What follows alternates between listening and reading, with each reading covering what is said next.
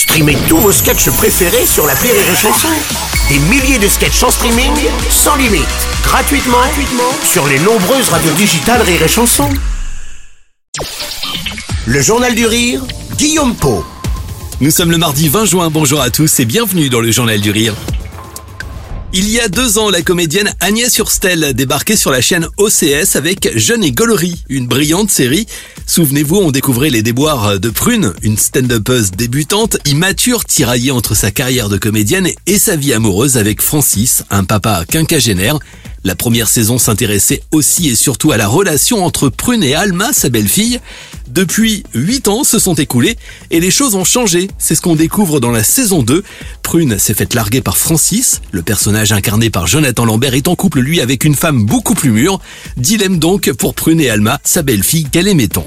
La saison 1 développait vraiment la thématique d'une maternité imposée.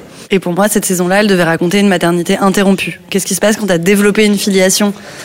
Pendant 8 ans avec une enfant que tu adores et que tu as éduquée, et quand ça s'arrête brutalement du jour au lendemain. Cette saison 2 de Jeune et Gaulerie est clairement une réussite, à la fois drôle, touchante, mais aussi plus sombre. Agnès Surstel garde les mêmes codes et parvient toutefois à se réinventer. Je voulais absolument, dans cette saison 2, que c'est une comédie, et de toute façon ce format-là permet pas de développer des arches extrêmement dramatiques, mais je voulais que ce soit très honnête, et que d'une scène à l'autre, tu passes d'un truc très léger, très trivial, à tout à coup c'est un drame en fait. C'était un souhait hyper assumé. C'est une saison qui est beaucoup plus amère que la saison 1.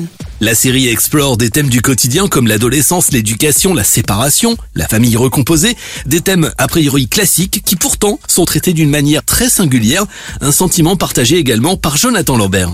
Ce qu'il y a de très surprenant en fait dans ces deux saisons, c'est que les gens adorent, euh, disent oui, c'est vrai, c'est différent, et en même temps, le sujet est très euh, finalement quotidien. C'est, ça parle, voilà, une jeune fille, euh, enfin une petite fille d'abord dans la saison 1, et puis une jeune fille qui se découvre l'adolescence, les rapports familiaux, les une famille éclatée. Mais finalement, voilà, il n'y a, pas un pitch révolutionnaire. Ça tient à l'écriture, c'est que sur finalement quelque chose de très quotidien, ça nous emmène vers quelque chose qu'on n'a jamais vu. C'est une série qui, à chaque fois, les gens disent non, non, c'est, j'ai jamais vu une série, euh, un traitement euh, comme ça.